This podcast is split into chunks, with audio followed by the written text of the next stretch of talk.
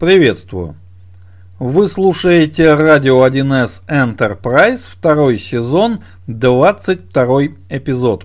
Публикация от 23 декабря. Вот еще бы один денек, точнее на один денек назад, и снова получился бы такой нумерологически квадратный выпуск. Но календарь убежал немножечко дальше.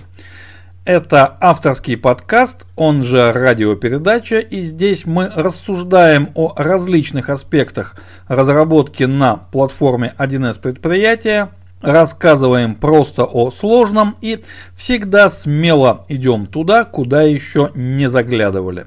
Меня зовут Никита Зайцев. Наш проект поддерживается фирмой 1С. Профессиональное и, конечно же, разностороннее развитие специалистов нашего сообщества разработчиков для вендора традиционно входит в число первых приоритетов. Наша сегодняшняя беседа продолжает тематику оптимизации – программного кода на платформе один из предприятий и запланировано как разбор небольшого практического кейса, повествующего о весьма, скажем так, затейливых случаях оптимизации. Ну, понятно, что кейс повествует только об одном случае, но этот случай был выбран как вот такой вот характерный пример из реальной практики, а как оно бывает. Ну а формат повествование диктуется как раз календарем. Сейчас самое время для написания рождественских рассказов. Для декламации, наверное, еще слегка рановато, а вот для написания в самый раз. Ну и речь у нас в рассказе пойдет, как это и полагается классическим форматом, о чудесах. О разных чудесах. Ну а тема нашего рассказа звучит так. Утечки памяти и что мы с ними делаем. Поехали. Сразу потребуется небольшое техническое предисловие, оно же дисклеймер. Проблематику утечек памяти мы будем рассматривать исключительно в контексте прикладного программного кода, написанного при помощи технологической платформы 1С предприятия и никак иначе. Почему это предисловие является важным? Потому что утечки памяти, они же memory leaks, на разных языках программирования, на разных средствах разработки, на разных технологических стеках имеют самые разные симптомы, причины возникновения и э, сам, сам этот термин может пониматься по-разному. Мы его рассматриваем исключительно в нашем узко специальном контексте. Ну а вот теперь приступим. Первый блок повествования – это, разумеется, область определений. Что же мы называем утечкой памяти? Вот что у нас стоит за этим, ну, весьма неприятным по форме выражением. На самом деле все очень просто. Утечка памяти еще имеет и другое название. Она называется циклическая ссылка. То есть утечка памяти это такая техника написания программного кода, при которой программист допускает создание циклических ссылок. Но давайте сразу рассмотрим на очень простом примере. И для самого простого примера мы возьмем даже не программный код, а возьмем объект данных. Какой-нибудь очень простой объект данных, например, у нас есть документ, который называется события.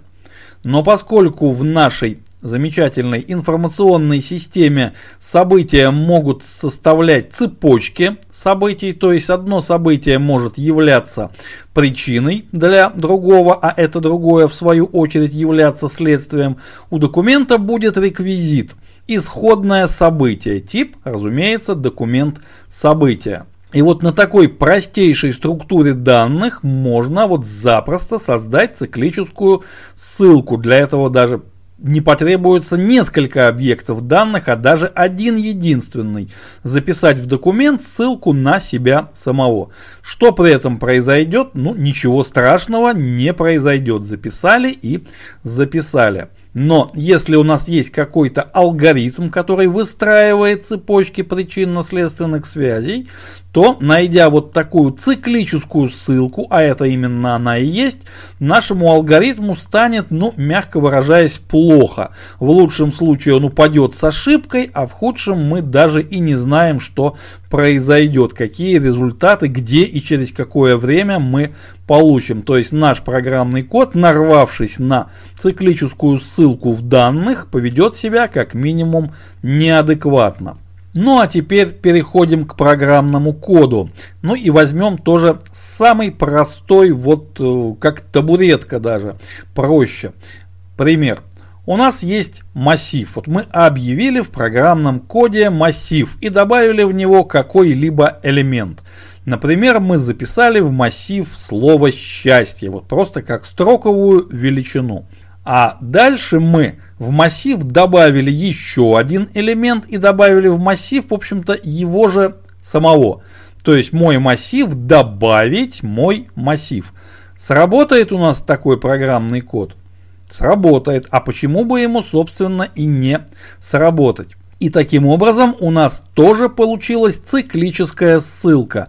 Объект через цепочку ссылок, но в данном случае цепочка вырожденная, она практически пустая, ссылается сам на себя. Казалось бы, а что в этом такого страшного? Объект ведь не собирается жить вечно, он не может жить вечно. В какой-то момент надобность в нем исчезнет и объект будет уничтожен вместе со всеми своими ссылками и ссылками на самого себя в том числе. В чем же проблема? Но вот проблема и заключается в том, что циклическая ссылка живет именно что вечно. Ну, не то чтобы совсем вечно, все-таки ничего вечного у нас не бывает, но эта циклическая ссылка живет ровно столько, сколько живет породивший ее процесс. А почему так? Да потому что иначе, к сожалению, не может быть. Когда мы создаем в нашем программном коде какой-либо объект, под этот объект выделяется соответствующий участок памяти. Да, мы к этому процессу напрямую никак не относимся, мы этим не управляем, но там есть кому управлять этим за нас.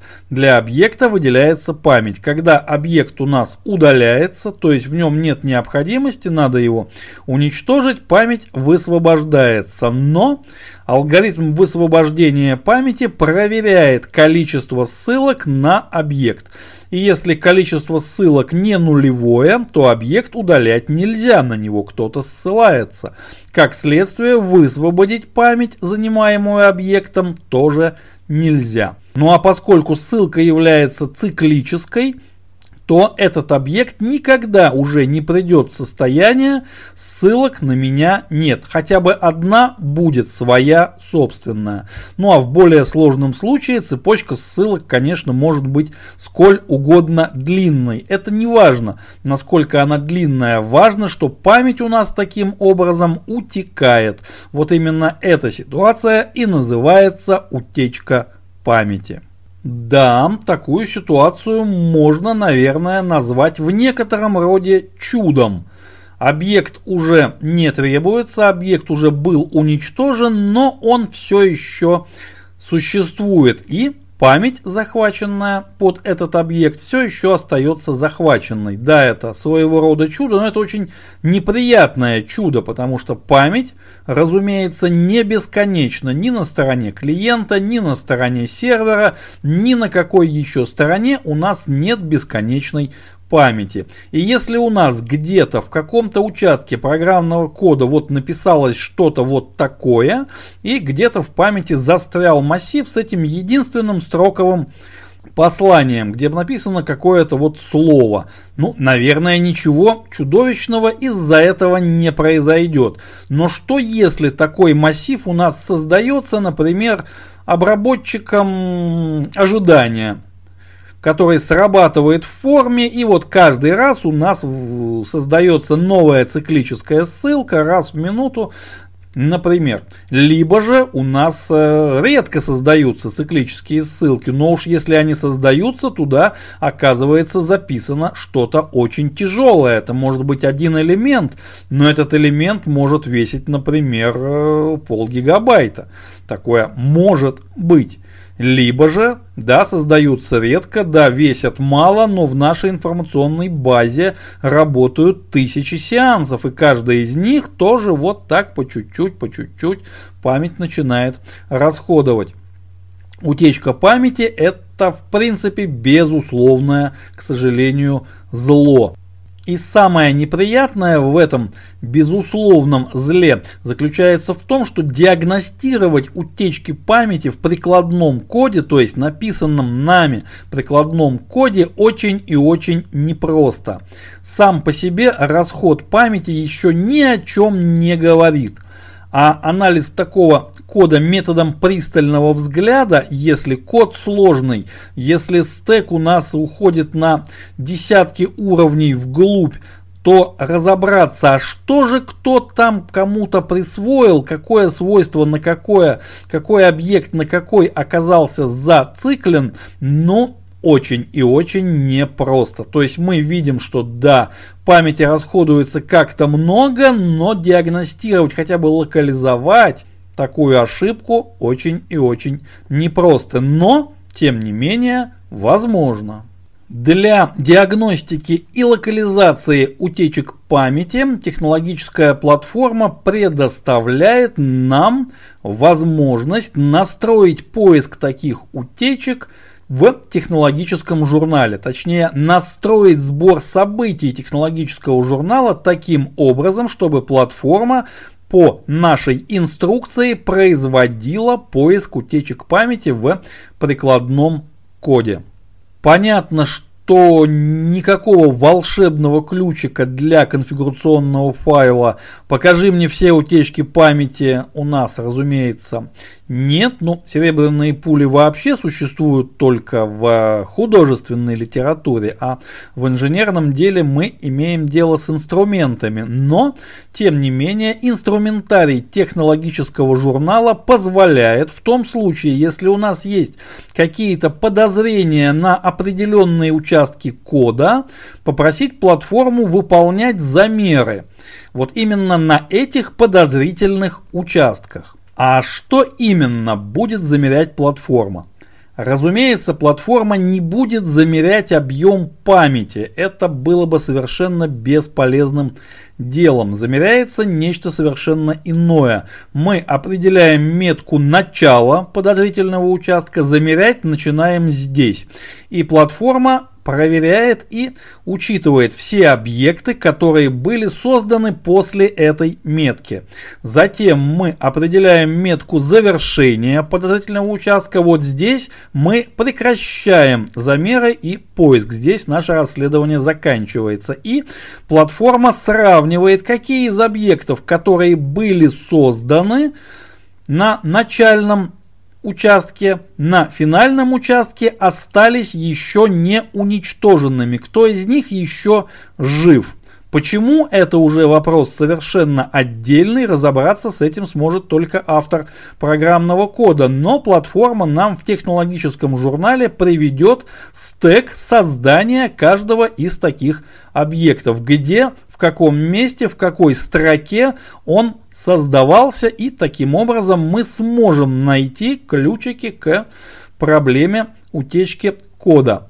То есть сможем разобраться, где же нам необходимо развязать, разорвать циклическую ссылку. Как настраивать технический журнал, какие именно элементы необходимо привести в конфигурационном файле, какие именно бывают а, возможности указать участки для начала и завершения поиска утечек памяти, в каком виде и формате предоставляются результаты. Это все, разумеется, очень внятно и подробно описано в технической документации на платформу 1С предприятия и необходимые ссылки Ссылки мы, конечно же, приведем в нашем одноименном телеграм-канале в виде дополнений к этому выпуску.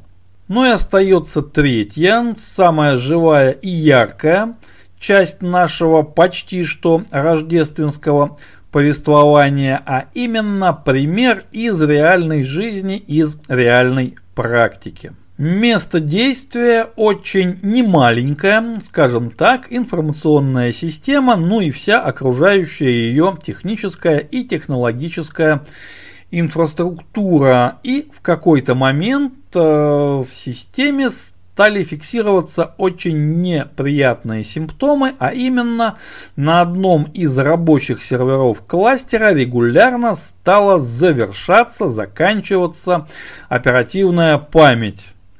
Соответственно, рабочий сервер приходил уже в абсолютно нерабочее состояние, ну просто по причине, что память закончилась. Вот это симптом проблемы. Ну и ясно, что каким-то образом проблема была связана с информационной системой, потому что ничего другого на этом рабочем сервере не происходило. Что делает в подобных ситуациях эксплуатационная служба? Либо пытается разобраться самостоятельно, а потом зовет эксперта, либо сразу зовет эксперта, экономя себе какое-то количество времени и нервов. А, здесь было нечто среднее, но для повествования это не так и важно. И вот когда эксперт занялся задачей, выяснилась очень интересная вещь, потому что первое, что эксперт сделал, это настроил правильным образом счетчики загруженности оборудования. И э, первое, что нужно выявить в таком случае, это главный подозреваемый. А кто, собственно, съедает всю память. Это действительно кластер или как, ну, какой-то из рабочих процессов кластера, как все подозревают, или, возможно, нет. И вот выяснилось удивительное, главным виновником оказался вовсе не кластер серверов 1С предприятия. Главным виновником, отъедающим всю память, оказался некий компонент работы с графическими файлами, то есть ну, некая рисовалка картинок, во всяком случае, так ее использовали с таким тоже почти рождественским названием. Какой следующий шаг обычно делается вот в такой ситуации? Ну, разумеется, главный виновник определен, необходимо от него избавиться, нужно этот праздничный компонент выбросить, на его место нужно подобрать что-нибудь другое, что сможет решить аналогичную задачу, переписать весь программный код, который взаимодействовал с плохим в кавычках компонентом и написать вместо него код взаимодействия с хорошим в еще других кавычках компонентом. Ну и на все про все, ну совсем ерунда, где-то три человека месяца с проектированием, анализом, тестированием и всеми пирогами, которые только можно на этот стол выставить. Но в нашем случае эксперт оказался очень опытным и Поэтому волюнтаристское решение не прошло. Эксперт затребовал еще какое-то время на расследование ситуации, ну и дальше должны бы последовать э, Относительно скучные технические подробности о настройке технологического журнала, в частности там был настроен и элемент по имени Lix, который отвечает за утечки памяти в прикладном коде один из предприятий, на всякий случай, а посмотреть, а нет ли еще чего-то. Бывает так, что одна проблема маскирует собой другую, ничуть не менее серьезную, но помимо Ликс там собирались и другие события, технологический журнал, очень много всего интересного может рассказать эксперту, если хорошо попросить и правильно настроить конфигурационный файл. Мы не будем нагнетать саспенс и сразу же перейдем к результатам расследования. Оказалось, что рисовательный компонент, конечно, ну не самый хороший на свете рисовательный компонент, потому что утечки памяти в нем, безусловно, имели место, но они были, скажем так, вынужденными, наведенными, потому что вся эта конструкция использовалась для того, чтобы чтобы в некие PDF-документы выводить ну, такой симпатичный, красивый штампик, который сначала нужно было изготовить в виде картинки, потом эту картинку там как-то продеть через другую картинку. Ну, подробности нам не очень интересны. Важно, что если вот это сделать несколько раз подряд, тогда и только тогда у рисовательного компонента срабатывала утечка памяти, и вот тогда память начинала течь буквально через край, через какое-то время рабочий сервер оказывался не рабочим. А почему получалось так, что вот вызов рисовательного компонента в не совсем удобный для того конфигурации выполнялся раз за разом, раз за разом. Ну, причина, как почти всегда в таких случаях, оказалась в неправильно написанном прикладном программном коде. Исключения с транзакцией немножечко неправильно взаимодействовали, и у писателя кода вот как-то он не подумал о том, что э, отменить транзакцию действует только на информационную базу.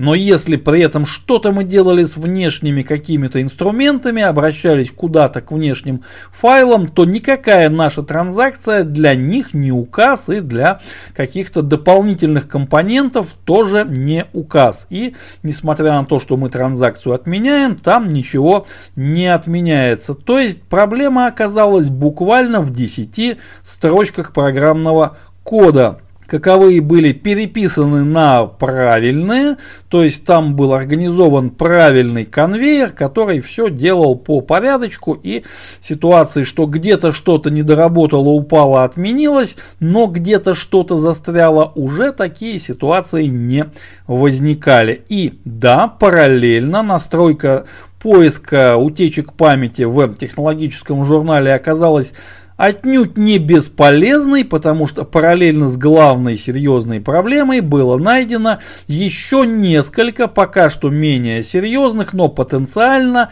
ничуть не менее опасных. И они также были исправлены. Не очень правильный программный код был заменен на правильный. Вот теперь дело оказалось закрыто. Какие выводы можно сделать из приведенной истории? Выводы очень простые, и я бы сказал, что они лежат на поверхности. Ну, разумеется, программный код нужно писать правильно, но это не совсем вывод.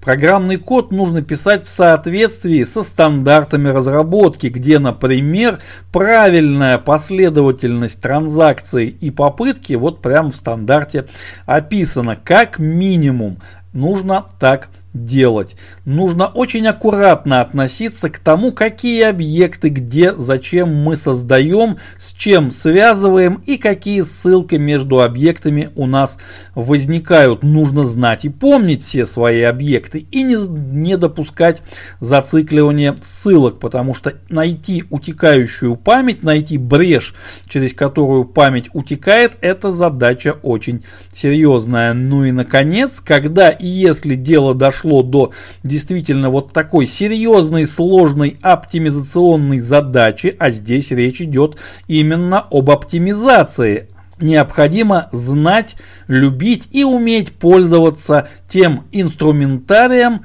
который предоставляет технологическая платформа 1С предприятия. Все это в комплексе дает нам прекрасно работающие информационные системы. На этом наша предпраздничная радиопередача завершается. Следующий выпуск и последний в этом году, как обычно, в четверг по расписанию. Большая просьба не забывать про наш одноименный телеграм-канал. Там бывает интересно. Почтовый адрес для личной корреспонденции nikita.wild.gmail.com и, друзья мои, огромное спасибо за ваше внимание. Глюк auf meine Freunde.